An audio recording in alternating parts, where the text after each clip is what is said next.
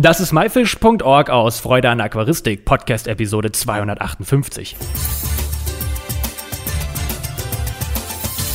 Hey zusammen, mein Name ist Lukas Müller und danke, dass du dir Zeit nimmst, mir und meinem Gast zuzuhören.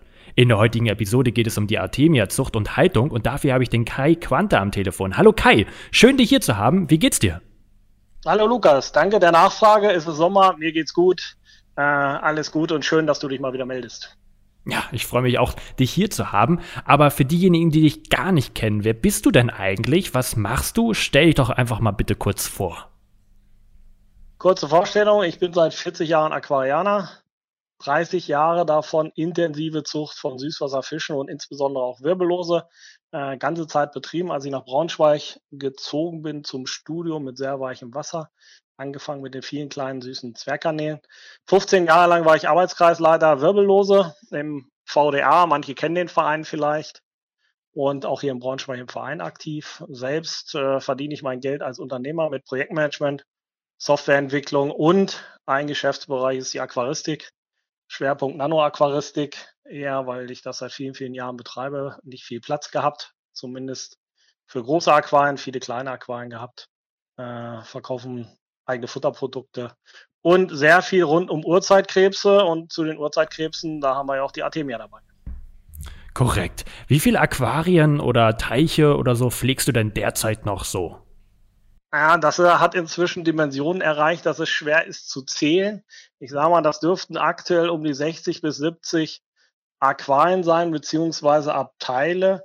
Und äh, wenn es um die kleinen Urzeitkrebse geht, zählen na, zusätzlich kommen dann noch kleine Becken, zweieinhalb bis sechs Liter dazu. Und draußen im Garten habe ich etwa 20 bis 30 Maurerkübel stehen, auch für die Urzeitkrebse, unter anderem Artemia. Ja, das ist äh, eine ganz schöne Hausnummer. Und die, heute wollen wir ja über die Artemia bzw. auch Urzeitkrebs ein bisschen sprechen. Wie kamst du denn selber so auf diese Tiere und was äh, interessiert oder fasziniert dich so an diesen Tieren, dass du jetzt sagst, ähm, die züchte ich, da haue ich selber Produkte auch mit raus. Ja, also viele Leute kennen in der Aquaristik die Artemia nauplien als Futtertiere. Zur Aufzucht von Jungfischen äh, nimmt man Eier und dann hat man kleine, kleine Nauplien, die man gleich verfüttert. Natürlich kenne ich das auch aus meiner Fischzucht. Äh, viele ah, Zwergbundbarsche, Salmler und ähnliches gezüchtet, wo ich dann ganz einfach nicht auf dieses Lebenfutter verzichten konnte, was einfach herzustellen ist, kommen wir also gleich ja noch zu. Und äh, andererseits äh, bin ich aus einer Generation, wo es noch dieses, die Zeitschrift Yps gab. Manche kennen das vielleicht mal so als, als historische Sachen oder es gab Neuauflagen und da waren immer mal wieder solche Gimmicks genannt, also kleine Spiele und äh, Forschungssachen dabei. Unter anderem auch Urzeitkrebse und Artemia-Eier, ähm, die man dann aufziehen sollte. Das funktionierte meistens damals alles nicht. Aber das war schon so der spannende Einstieg. Das heißt, interessante Tiere, und gleichzeitig, ich kenne sie als Futtertier. Okay, und was sind denn jetzt so diese Artemia und wo kommen die dann eigentlich ursprünglich her? Artemia ist der, ja, eigentlich der Gattungsname. Man könnte sagen Salzwasserfeenkrebse oder Kiemenfüßer. Warum Kiemenfüßer?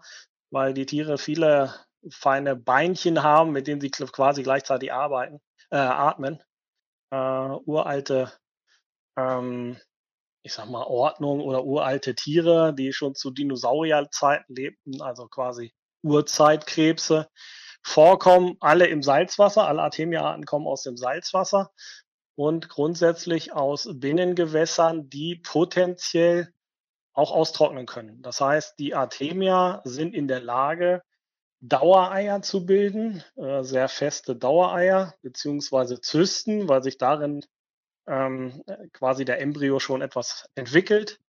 Und diese Dauereier sind getrocknet und äh, sogar dann noch besser eingefroren, viele, viele Jahre haltbar.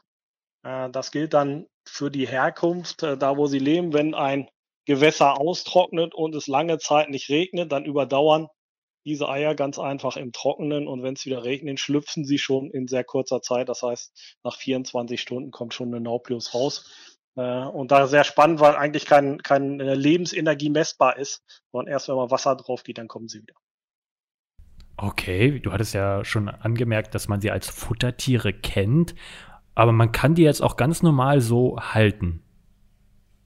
Ähm, ja, kann man, aber das ist komplett was anderes.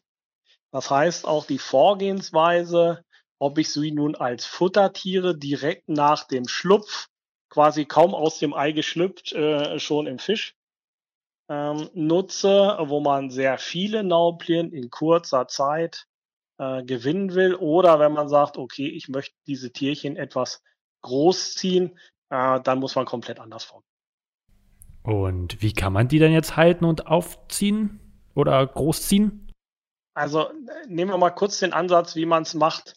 Äh, wenn man Futter macht, dann nimmt man meistens eine kleine Flasche oder es gibt auch zu kaufen im Handel solche Artemia Brutfläschchen, wo man unten äh, Luft reinjagt. Das blubbert dann vor sich hin, gerne mit Licht und äh, Temperaturen über 20 Grad, gerne über 25 Grad, damit die relativ schnell schlüpfen. Dann nimmt man etwa 30 Gramm Salz pro Liter. Das ist Meerwassermäßig, wobei sie da flexibel sind. Das heißt, man muss das nicht aufs Gramm aus abwiegen. Also zwischen 15 und 70 Gramm ist auch in Ordnung. Äh, dann erbrütet man sie schnell. Aber aufgrund dieser Bewegung, die man durch das Blubber hat, ähm, schlägt man die Nauplien im Grunde genommen gleich wieder tot oder sie sterben dann relativ schnell. Das heißt, wer sie langfristig halten will, geht ein bisschen anders vor, nimmt einen Behälter, kleines Becken, man hat vielleicht ein Aquarium oder man will es so mal probieren. Es geht auch mal eine, eine, eine Vase, so eine quasi Kugel-Aquarium oder ähnliches. Ähm, das Salzwasser entsprechend ansetzt. Das heißt, man nimmt normalerweise gutes Meersalz zum nur erbrüten. Als Futtertiere geht auch ganz normales äh, Speisesalz, billiges oder noch günstiger Spülmaschinensalz, was ein sehr reines Natriumchlorid ist. Nur als Tipp unter uns. Ähm, aber wenn man sie dauerhaft halten will, brauchen sie halt ein bisschen mehr Mineralien und entsprechende Stoffe. Das heißt, man nimmt da gerne schon ein hochwertiges ähm, Meersalz mit Calcium drin, damit der pH-Wert nicht äh, abbricht. Das heißt, kleines Becken, ich sag mal zweieinhalb Liter aufwärts, gutes Salz. Kann Leitungswasser nehmen, sollte es aber ein bisschen abstehen lassen, beziehungsweise nicht gleich ansetzen. Viel, viel Licht, weil die Artemia auch angetriggert durch das Licht schlüpfen und Licht hilft dabei, eine Algenbildung, Schwebealgenbildung zu generieren. Temperaturen, die meisten Arten, also wir nutzen Artemia franciscana beispielsweise, schlüpfen gerne, wenn es ein bisschen wärmer ist, also um die 25 Grad. Ab 20 Grad sollten es aber auf jeden Fall haben. Und ähm, ja, dann ein bisschen Eier auf die Oberfläche, Wasseroberfläche tun, äh, zwischendurch mal umrühren, die Eier sinken auch ab. Naja, und dann noch ungefähr 24 Stunden schlüpfen die kleinen. Und das kann man in den kleinen Behältern machen oder wie gesagt, ich habe acht Mauerkübel draußen im Garten stehen. Die sind natürlich nicht zum Angucken, die Tierchen da mit 60 bis 90 Liter Mauerkübel. Die stehen in der Sonne, sondern die sind dann dafür da, damit ich große Tiere auch verfüttern kann. Okay. Und was fressen die dann so, wenn man die jetzt, sag ich mal, großziehen möchte? Ja, du hast ähm, Futter im Handel, also Artemia schwimmen im freien Wasser, die gehen nicht auf den Boden und knabbern da irgendwo rum, auch wenn Eiltiere am Rand mal einen Algenrasen mit abweinen oder sich daraus was holen.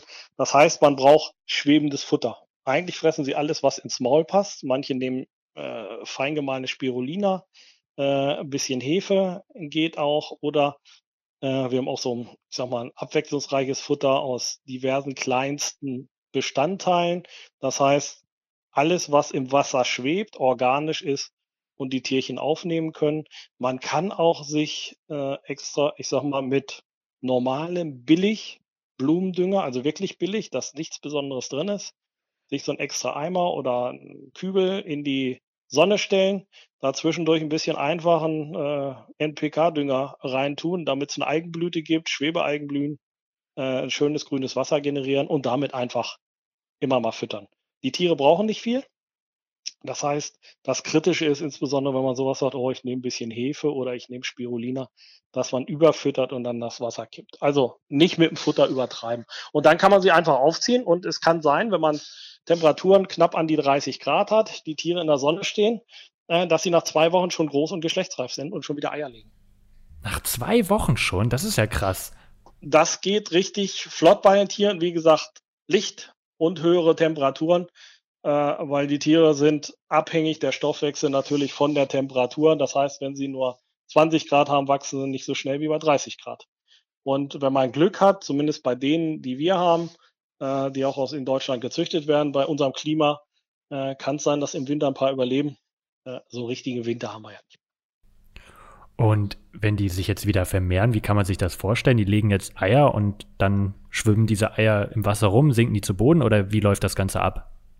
Wir haben im Grunde genommen zwei Arten und da sieht man, dass die Artemia da sehr flexibel sind, weil die Artemia, wie ich vorhin sagte, kommen aus Gewässern, die potenziell oder gelegentlich mal austrocknen. Das heißt, sie sind in der Lage, Dauereier zu bilden. Diese Dauereier müssen erst einmal durchgetrocknet werden. Das ist das, was man im Handel kaufen kann. Ähm, und dann schlüpfen die Tiere aus. Wenn sie sich aber wohlfühlen, gute Bedingungen haben, dann legen sie im Grunde genommen nicht diese Dauereier, sondern aus den, den Eiern oder das, was sie produzieren, schlüpfen gleich die kleinen Naubchen und wir haben, man hat im Grunde genommen so einen Daueransatz. Äh, an Artemios kommen immer wieder kleine Babys hoch, wenn der Anteil der Alttiere nicht zu groß wird, weil sonst verschwimmen die, äh, verschwinden die gerade frisch geschlüpften Naubchen eventuell mal bei den Eltern im Maul. Ähm, oder die Elten fressen den Kleinen das Futter weg. Das heißt, man kann dann auch mit einem groben Kescher, wenn man so draußen einen Mauerkübel hat, immer die Eiltiere mal abfischen oder einen Teil der Eiltiere abfischen und dann kommen wieder ein paar Junge hoch. Okay. Und das muss ich unbedingt in so einen Kübel machen oder kann ich das Ganze auch in einem Aquarium machen? Kannst du auch im Aquarium machen, klar, und in, in einem kleinen Plastikbehälter oder eine, eine Vase, wie auch immer, was Spaß macht. Natürlich, je größer der Behälter, umso wir kennen zwar im Aquarium auch, umso stabiler die Wasserwerte und umso mehr Tiere kann man äh, da drin halten. Und äh, deswegen ist das, bist du da flexibel. Aber Licht ist dann wichtig und äh, das passende Wasser. Und ähm, benötigt man denn dort auch einen Filter oder irgendwas, was auch Sauerstoff in das Aquarium reinbringt? Ähm, nein, du hast es zwar bei der Futterzucht, klar, da brauchst du diese Bewegung, damit Sauerstoff reinkommt, ist nicht gleich umkippt, weil man sehr viele Naubchen produziert äh, mit sehr wenig Wasser. Aber hier ist es so, dass man eher auf einen Filter verzichtet, weil mit dem Filter holst du ganz einfach Schwebestoffe aus dem Wasser, also das Futter aus dem Wasser. Und die Tiere sind so filigran, dass sie durch Strömung äh, ganz einfach sterben, weil sie da nicht gegen anschwimmen können. Also Filterung weglassen auch das Thema Wasserwechsel im Grunde genommen lassen. Man gießt einfach ein bisschen Wasser wieder auf, ohne Salz, weil das Salz nicht mit verdunstet und kann darüber dann lange, lange Zeit äh, entsprechend die Artemia halten, weil diese Probleme, wie wir so auch im Süßwasser im Aquarium haben, wenn wir füttern, dass das irgendwann kippt oder problematisch für die Tiere ist, äh, ist bei den Artemia nicht so. Äh, da muss man nicht ständig Wasserwechsel machen, sondern irgendwo stehen lassen. Klar, zwischendurch bilden sich Eilen, dann macht man vielleicht mal die Scheibe sauber, wenn man so ein kleines Becken da stehen hat, aber ansonsten sehr, sehr pflegeleicht. Einfach Licht. Ja, ich kann mich, kann mich erinnern, meine kleine Schwester, da hatten wir zusammen so ein Aufzuchtset für Urzeitkrebse und ja. dort haben wir natürlich dann auch Artemia ähm, schlüpfen sehen, groß werden sehen aber was macht man denn jetzt eigentlich mit den Tieren? Sind die am Ende dafür da, um das interessante Verhalten zu sehen, am Ende nur für Futter oder haben die auch einfach, ja. Haben den, die einen Sinn, wa? Haben die einen Sinn am Ende, ja, genau. Also, äh, äh einerseits den Sinn natürlich, man kann und das ist das, was ich halt im Mauerkübel draußen mache, auch Tiere großziehen für meine größeren Fische, um die damit zu füttern. Ja, das geht auch. Äh, Vorteil, das ist ein Lebenfutter, was natürlich keine Parasiten hat, die gefährlich werden können für die Süßwasserfische, weil sie ja im Salzwasser aufgewachsen sind. Das heißt, äh, das ist für empfindlichere Fischarten vielleicht ganz schön. Ein Punkt. Andererseits, die Tiere schwimmen fröhlich rum und sind sehr beruhigend. Äh, wenn es warm ist, werden sie natürlich nicht ganz so alt, nur wenige Monate, aber wenn es kälter ist, äh, dann können sie auch mehr als drei Monate alt werden. Ja, sie machen ganz einfach Freude, weil die Tiere sind anders. Äh, und wenn man Arten hat, ich nehme mal Artemia franciscana wieder, wo man Weibchen und Männchen hat, dann schwimmen zwischendurch mal die Pärchen durch die Gegend äh, oder anderen Arten, dann treffen sich mal die Pärchen und schwimmen dann eine Zeit lang. Also es ist ganz einfach beruhigend, spannend und ähm, auch was für Kinder oder wo die Eltern was für ihre Kinder machen wollen. Diese ganzen Thema Urzeitkrebs, auch die Triops dabei, weil sie sehr schnell schlüpfen, sie wachsen sehr schnell, weil Kinder ticken ja so ein bisschen zeitlich anders als wir. Uns muss es vielleicht ein bisschen gemächlicher sein, aber ein Kind will am nächsten Tag schon ein Tier sehen. So, und am übernächsten Tag muss es schon gewachsen sein. Und sowas bieten die Urzeitkrebse wie die Artemia ganz einfach an, äh, dass sie ein sehr schnelles Wachstum haben, und äh, den Kind nach zwei Wochen schon sieht, oh, die sind aber groß geworden, oh, guck mal, die kriegen Babys. Also auch das ist ganz schön an diesen Uhrzeitkrebsen. wenn jetzt jemand vielleicht das Interesse davon hat, diese jetzt mal selber zu halten, wo bekomme ich denn sowas überhaupt her? Ähm, also es gibt diverse Sachen, insbesondere für als Futtertiere im Handel als Artemia oder Salzwasserfeenkrebse. Und wir selbst bieten das auch an, wie ich sagte, unter AQ, dann eine 4, aquaristik.de. Oder weitere Informationen findet ihr natürlich mich, also Kai Quante, einfach suchen, beispielsweise bei Facebook, mich dann mal anschreiben und wir haben da auch noch eine äh, Gruppe bei Facebook über Urzeitkrebse und da kann man sich dann entsprechend informieren und Tiere kriegen. Immer dabei unterscheiden, will ich Futter haben? Ähm, da sind die meisten für ausgelegt im Handel, aber wir nehmen auch Arten und testen die auch entsprechend durch, wo man sagt, okay, die kann man auch großziehen, weil das klappt nicht bei allen, die man so im Handel findet. Aber vergesellschaften mit anderen Tieren kann ich diese Urzeitkrebse jetzt nicht, oder? Dafür sind sie eigentlich nicht gedacht, weil einerseits hast du Meerwasser mit äh, schwankenden Wasserwerten, du hast keine Filterung, du hast eventuell Wasser, was äh, von den Werten her nicht ganz so optimal wird, eher in Anführungsstrichen gammelt, weil man ja keine Wasserwechsel macht, was auch schwierig ist, wenn da Nauplien drin sind. Ähm, andere Tiere würden die Kleinen eventuell fressen. Was funktionieren kann, äh, wenn man Schnecken hat, Salzwasser, Meerwasserschnecken, die den Boden äh, ganz einfach sauber halten. Das sind so potenzielle Tierchen, die man nehmen kann.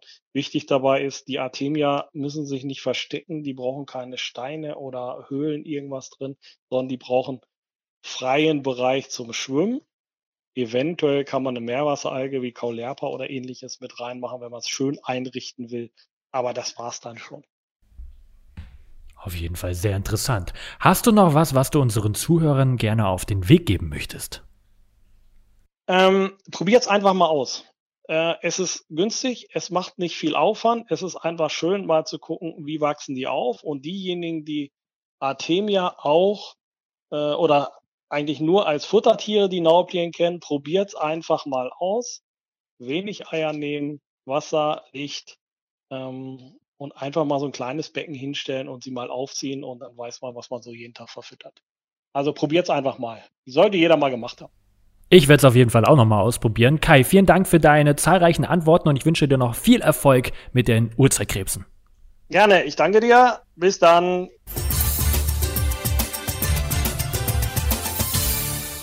Das war myfish.org aus Freude an der Aquaristik. Danke, dass du dir Zeit genommen hast, dir diesen anzuhören. Du hast selber ein spannendes Thema, worüber du mit mir reden möchtest oder kennst jemanden? Hast vielleicht auch Themenvorschläge? Dann schreib mir doch eine E-Mail an podcast.my-fish.org. Ich hoffe, du konntest einige Infos aus dieser Episode mitnehmen. Alle weiteren Infos zu dieser Episode mit Bildern und Links findest du wie immer unter www.my-fish.org slash Episode 258. Wir hören uns am nächsten Freitag wieder. Bleibt alle gesund. Danke und tschüss, euer Lukas.